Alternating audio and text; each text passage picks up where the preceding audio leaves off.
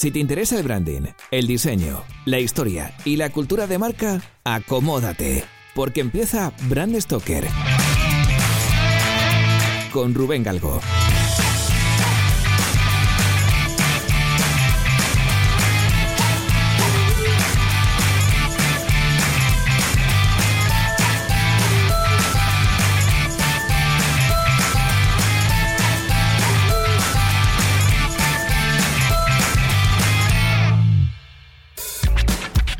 Esta semana vamos a visitar uno de los estudios de diseño especializados en crear tipografías más relevantes del panorama nacional, si no el que más. Estoy hablando de Atipo y bueno, para contarnos un poquito más a qué se dedican, pues tenemos con nosotros, aunque en Gijón, a Ismael, que es uno de los fundadores y director creativo de Atipo. Muy buenas y bienvenido a Brand Stoker. Muchas gracias por la invitación buenas tardes. Lo primero que tengo que decir a la gente que nos esté escuchando es que lamento mucho el audio que tenemos, la calidad de sonido pues no es la mejor. Porque bueno, mm, ni yo estoy grabando en el micrófono habitual, estoy grabando directamente en la oficina. Y tanto Raúl como Ismael, digo Raúl porque sé que está ahí al lado de Ismael, que le veo por la pantalla, que no tienen un micrófono en condiciones tampoco para hacer la entrevista y bueno, pues lo hemos, lo hemos decidido tirar para adelante salga lo que salga, ¿no? Pero bueno, ya que son muchas ganas las, que, las que teníamos de hacer esta entrevista y, y además es curioso porque normalmente yo suelo traer al programa gente que conozco personalmente y en este caso no nos conocíamos personalmente, pero justo, justo, justo hace un par de, bueno, una semana escasa, nos conocimos en, en, el Play Restart que organizó Vences y la verdad es que, oye, fue, un placer. Habíamos currado anteriormente porque cuando hice la marca de DreamFit, recuerdo que, bueno, hablé con vosotros porque la tipografía que cogimos fue la Geomanist y, claro, pues ahí estuvimos ahí intercambiando correos y demás, ¿no? Pero bueno, o sea que casi casi por los pelos sois, sois una excepción en ese sentido, pero bueno. Y luego, por otro lado, tengo que reivindicar un poco el papel de Atipo dentro del mundo del diseño a nivel nacional, ¿no? Para que os hagáis una idea, raro es el año en el que Atipo no está nominado a un premio Laus o no gana el Laus de oro o de la plata o tiene varios bronces. O sea, al final, quiero decir, es un estudio que está ahí en la pomada creativa y está constantemente siendo reconocido, ¿no? Yo recuerdo en su día, pues bueno, hace un par de años, el, ganaron también el, el premio Gráfica y anteriormente también recuerdo que en Brandemia les dimos el, premio a la mejor marca eh, latina o internacional en España. Bueno, ya sabéis estos nombres tan bonitos que poníamos. Y bueno, y nada, simplemente pues es que, teníamos muchas ganas de hablar con, ellos, que mucha gente de, pues de nuestro Patreon y del grupo de Telegram pues hablaba varias veces, no constantemente, ¿no? pero que sí que hablábamos de que molaría entrevistar a Tipo y, bueno, pues aquí estáis. Así que bueno, que, ¿cómo surge esto? ¿Cómo surge a Tipo? El nombre, la empresa, no sé, ¿cómo surgís? bueno, a Tipo, eh, vamos, Raúl y yo coincidimos en la prueba de acceso a Bellas Artes en Salamanca. Eh, los dos accedimos, no sé si para bien o para mal. Eh, cumplimos los cinco años de rigor, eh, nos licenciamos. Mm, a partir de ahí Raúl se fue para Madrid, eh, estuvo vamos, en varias agencias, tanto web como branding. Yo estuve en Gijón, estuve dos años dedicándome un poco a la vida bohemia, dedicándome a pintar, a exponer y hasta que entré en un pequeño estudio de la ciudad y vamos, siempre estuvimos en contacto, estamos haciendo esto y estoy haciendo lo otro, nos, las cosas y demás. Y bueno, estudiamos en verano, me bajaba a Madrid, siempre estábamos en contacto. Hasta que, bueno, pasado el tiempo, pues bueno, el fue pidiendo, no sé, por un lado, por mi parte, había cierto agotamiento de estar en un estudio pequeño, de los clientes, de monotonía y bueno, y por su parte yo creo que tenía cierta ambición de montar un estudio y bueno, en conversaciones pues, surgió la idea de, ponernos en juntos y, y, montar un estudio. el nombre. Siempre lo, es una pregunta que, surge en, algunas charlas, ¿no? así a bote pronto suena, es corto, es sonoro, es, pero vamos, el, origen natural surgió con una expresión local o a veces son familiar, que siempre decimos aquí en Asturias, es como, a veces voy a tipo es ir, pues, en un día de frío o lluvia, pues vas en camiseta sin, sin protegerte, ¿no? Y era bueno un poco porque cuando nos pusimos en marcha, pues era 2008-2009, era mitad de o, la explosión de la, de la, crisis económica y era como un poco aventurarse a, un mar eh,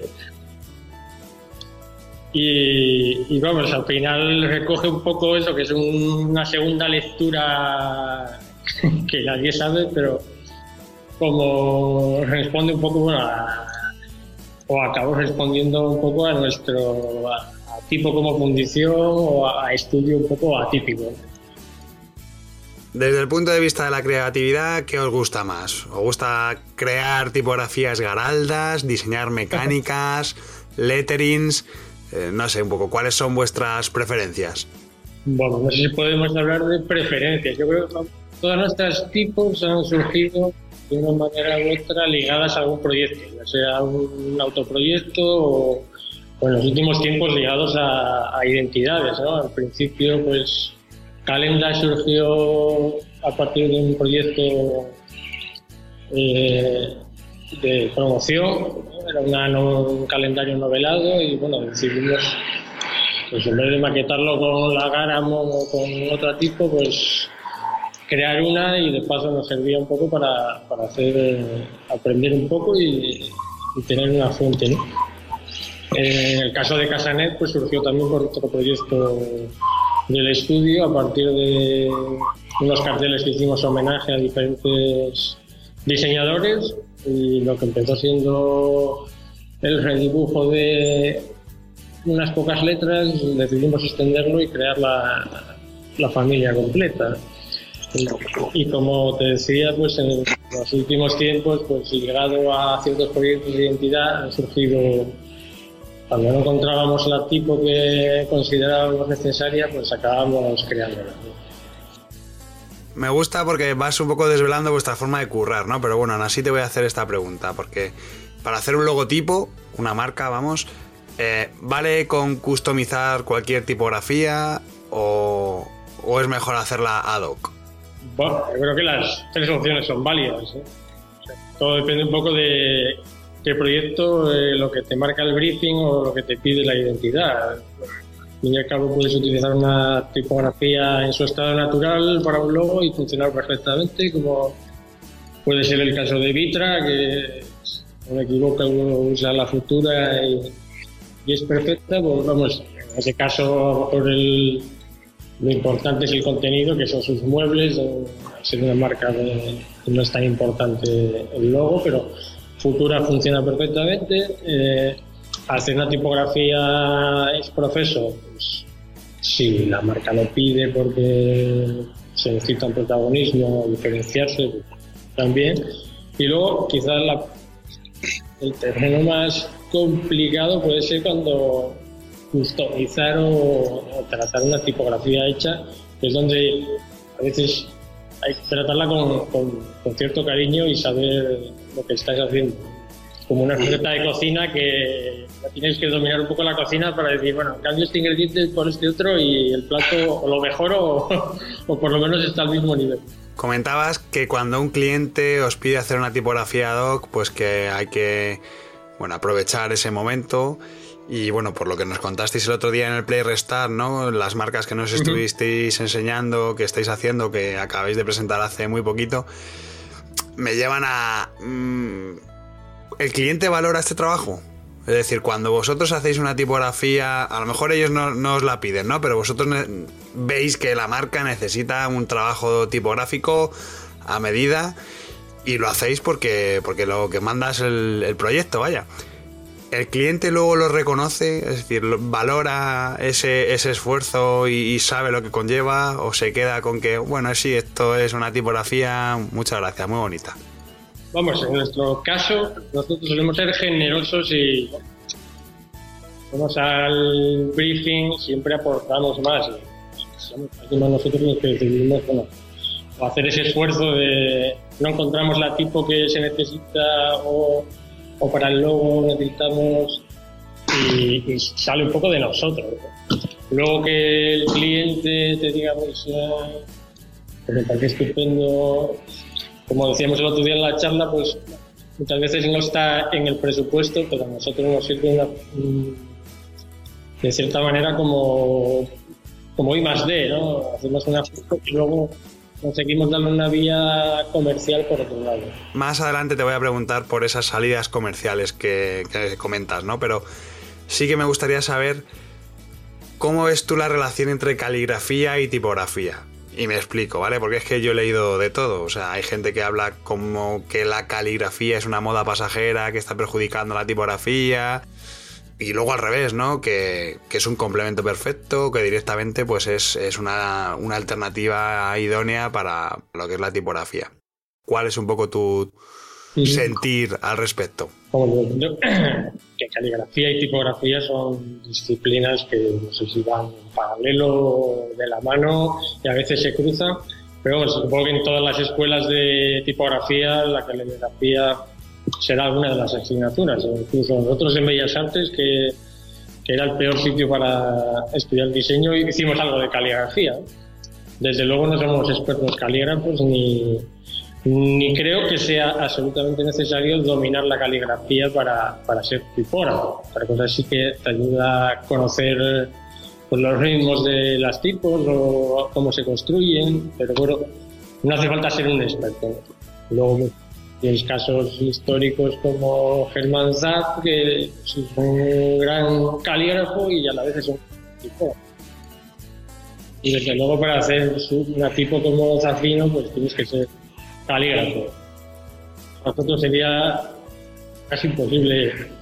A mí como diseñador de marcas me interesa mucho saber los procesos creativos de todos los que venís al programa, ¿no? Por lo que me gustaría conocer un poquito más sobre cuáles son esas fases que seguís en el proceso creativo, sobre todo cuando diseñáis una tipografía, o bueno, o incluso una marca, ¿no? Pero bueno, ¿cómo es vuestro proceso creativo?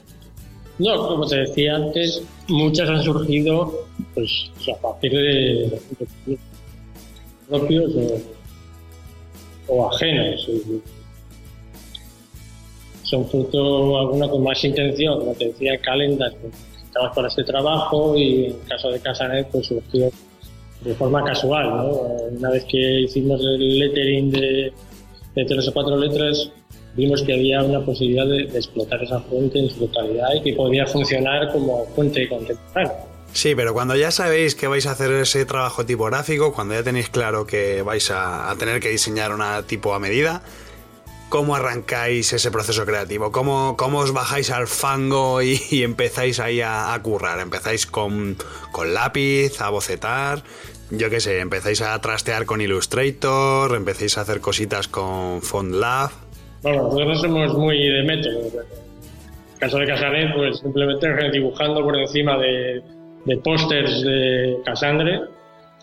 Eh, hicimos como un estudio de muchos pósters, los teníamos ahí y era simplemente pues coger esta S, coger esta M, ver que armonizaban y, y redibujarlo pues, en Illustrator. En otro caso, puedes incluso empezar en, con Lab o en Glyphs. a veces haces un boceto a mano, pero un boceto, muy básico porque, bueno, no necesitas como antes cojo un papel cuadriculado y las dibujo a la perfección y luego la escaneo, ¿no? Si tienes la idea en la cabeza es más fácil, pues sí, en Illustrator hago dos y luego ya paso directamente al Glyph y ahí lo voy trabajando.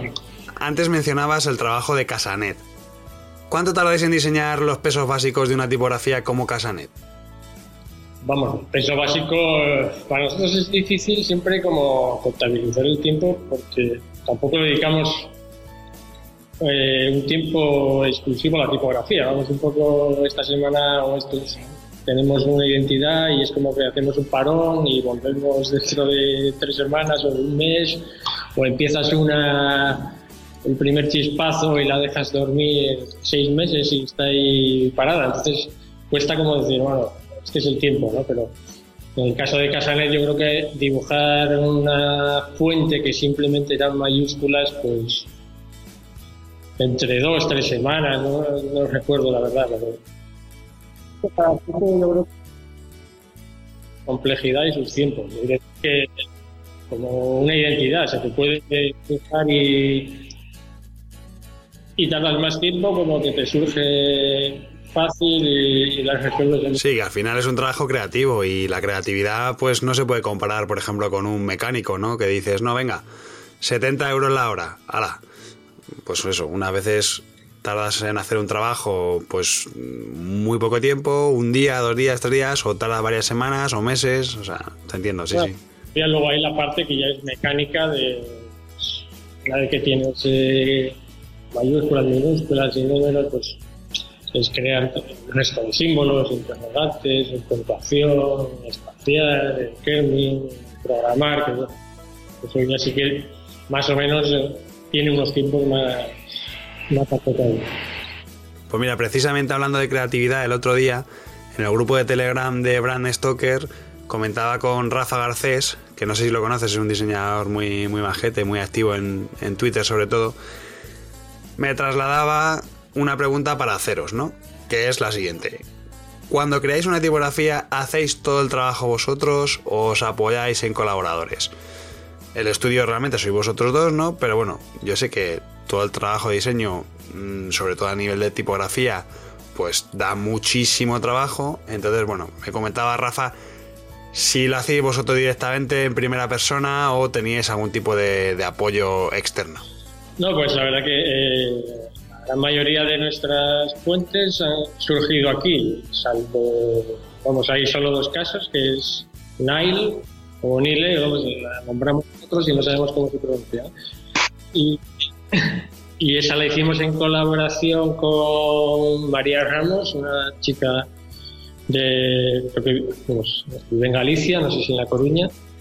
Eh, y varios Sheriff le hicimos con, con Noé Blanco. Nosotros hicimos como una base y ellas desarrollaron la familia completa. Oye Ismael, ¿y a ti qué te parecen estas aplicaciones en plan Fonttown o Fontbase? Eh, no sé, están surgiendo ahí una serie de aplicaciones, de herramientas que, bueno, no sé muy bien si el futuro de la tipografía pasa por ahí, no. ¿Cómo lo ves? Buena pregunta, voy a sacar la bola no lo sé, la verdad que ahora hay como, no sé si un mare magnum o, muchas posibilidades, porque en el fondo sigue habiendo la pequeña fundición, la mediana, las grandes distribuidoras, eh, tienes Google Fonts, tienes eh, plataformas como Fonddown. Mm, la verdad que si tengo que poner 10 euros, no.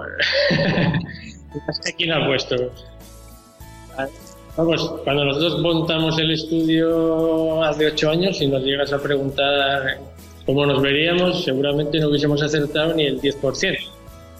No hubiésemos dicho ni que haríamos trabajos internacionales, ni tipografía, ni apps para niños, o sea que... Vamos, que igual en cinco años desaparece la letra escrita y solo hablamos con las máquinas. Macho, no fastidies. que se nos suicida Pérez Reverte. deberíamos hablar de el paga con un tweet y paga lo que quieras, ¿no? Esto fue una estrategia que nació a la par. Primero pusimos, creo que Casanet como paga con un tweet y luego podías hacer una donación. Ahí vimos que con ello conseguíamos difusión, bastante difusión, y la gente se lo descargaba. Y en la siguiente tipo ya probamos a, peso te lo, eh, conseguías pagando con un tweet y, el resto de la familia ya pagando lo que quieras. Pues tengo otra pregunta que nos han dejado en el Telegram de Bram Stoker, que la hace Gerard en Cabo, que os pregunta qué tal funciona el Pay What You Want, ese paga lo que quieras que estáis utilizando con vuestras tipografías. no sé, supone para vosotros una vía de negocio eh, residual, es algo que os da mucha pasta, eh, no sé, no, quiero tampoco que nos deis cifras, ¿no? Que me des cifras, pero sí más o menos unas pequeñas pinceladas a nivel general. La verdad que el, el balance es, es, positivo, o sea que no todas las fuentes funcionan por igual, pero el equilibrio de todas nos permite un colchón de ingresos que da cierta estabilidad y cierta capacidad de maniobra para gestionar otros proyectos de gráficos. Entonces eso funciona bien, ¿no? Sí, pues yo digo que, el balance es positivo y funciona. Tampoco sabemos si va a durar cinco años, diez o tres meses, como la pregunta anterior. No, hombre, sí, sobre todo es porque es un buen ejemplo comercial, es una buena estrategia comercial que os está funcionando y mira, oye, pues ahí os está dando vuestros resultados. Pero bueno, vamos ahora a una pregunta un poquito más gamberra, si quieres, no te asustes. ¿A qué marca le cambiarías la tipografía de su logotipo?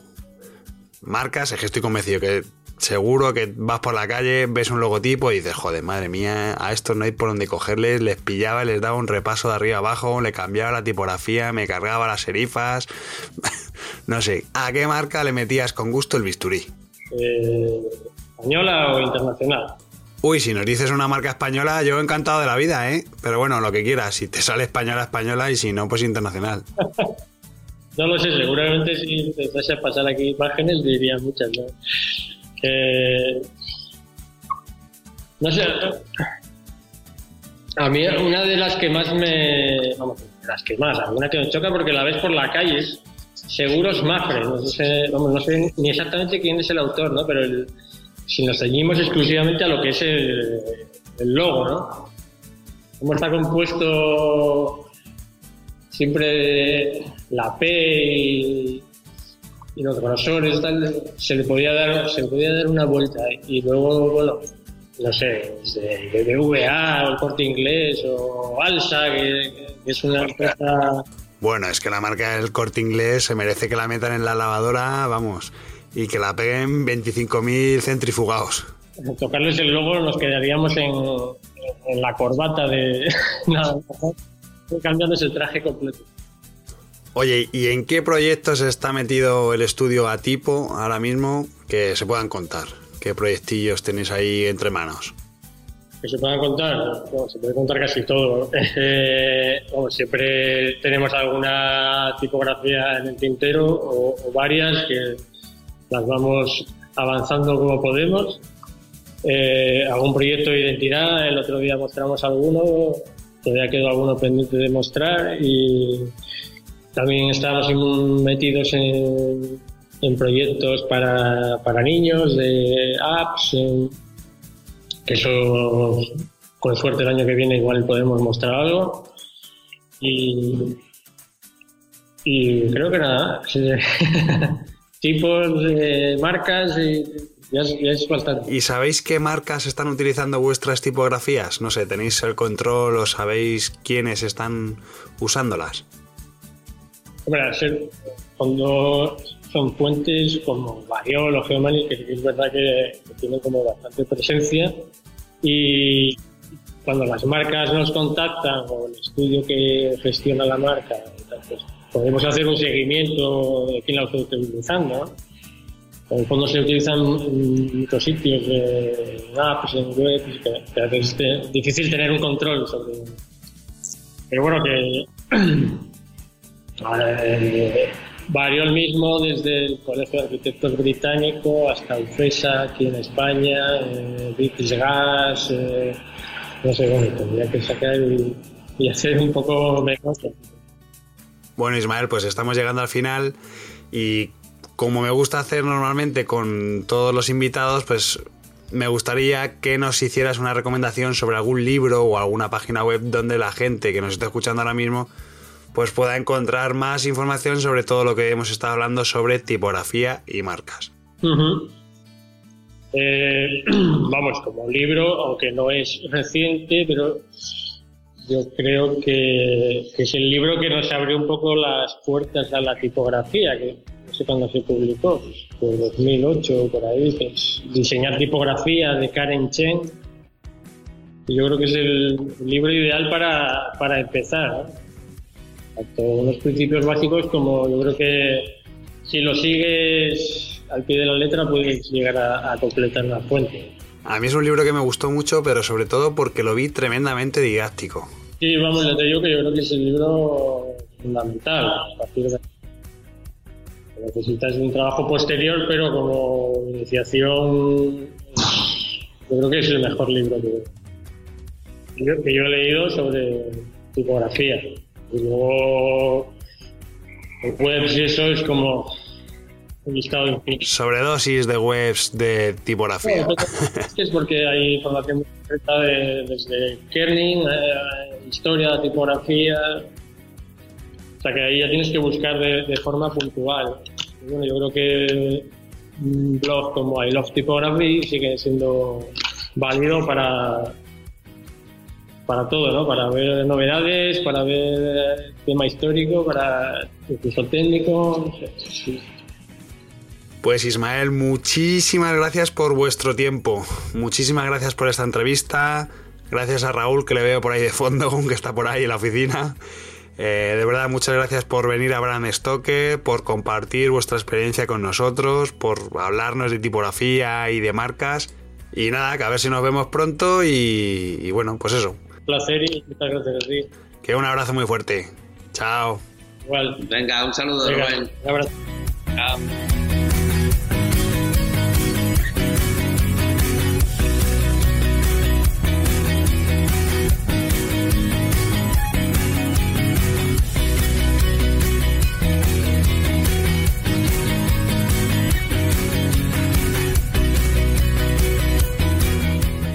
Aparte de la creatividad, creo que la gran diferencia de Atipo con el resto de estudios de diseño es su inconformismo.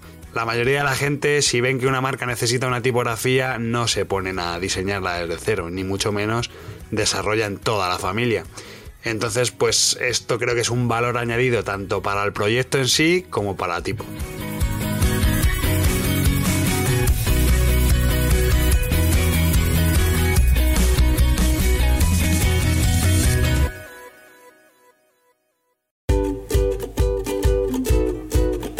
Pues hemos llegado al final de este programa de Brand Stoker y como siempre tengo que deciros que ha sido un placer. Pero antes de echar el cierre, quiero recordaros que podéis apoyar nuestro trabajo de dos formas muy sencillas. La primera es realizando vuestras compras en Amazon a través del enlace de afiliados que tenemos en nuestra página web. Y la segunda es haciendo mecenas de Brand Stoker en iVoox.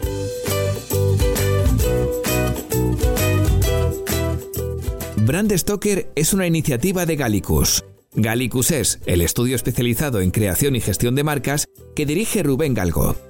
Si lideras una empresa o eres la persona responsable de crear o actualizar la marca de tu compañía, no dudes en ponerte en contacto con nosotros. Búscanos en nuestra web gallicus.com.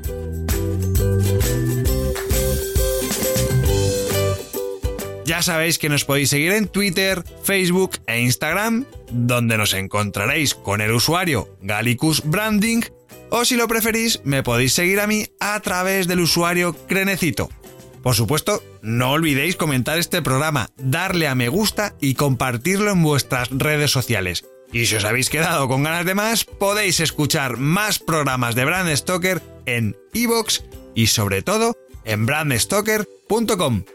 Muchas gracias por estar ahí y recordad, como dijo Paul Rand, el diseño es simple. Por eso es tan complicado. Hasta el próximo programa. ¡Chao!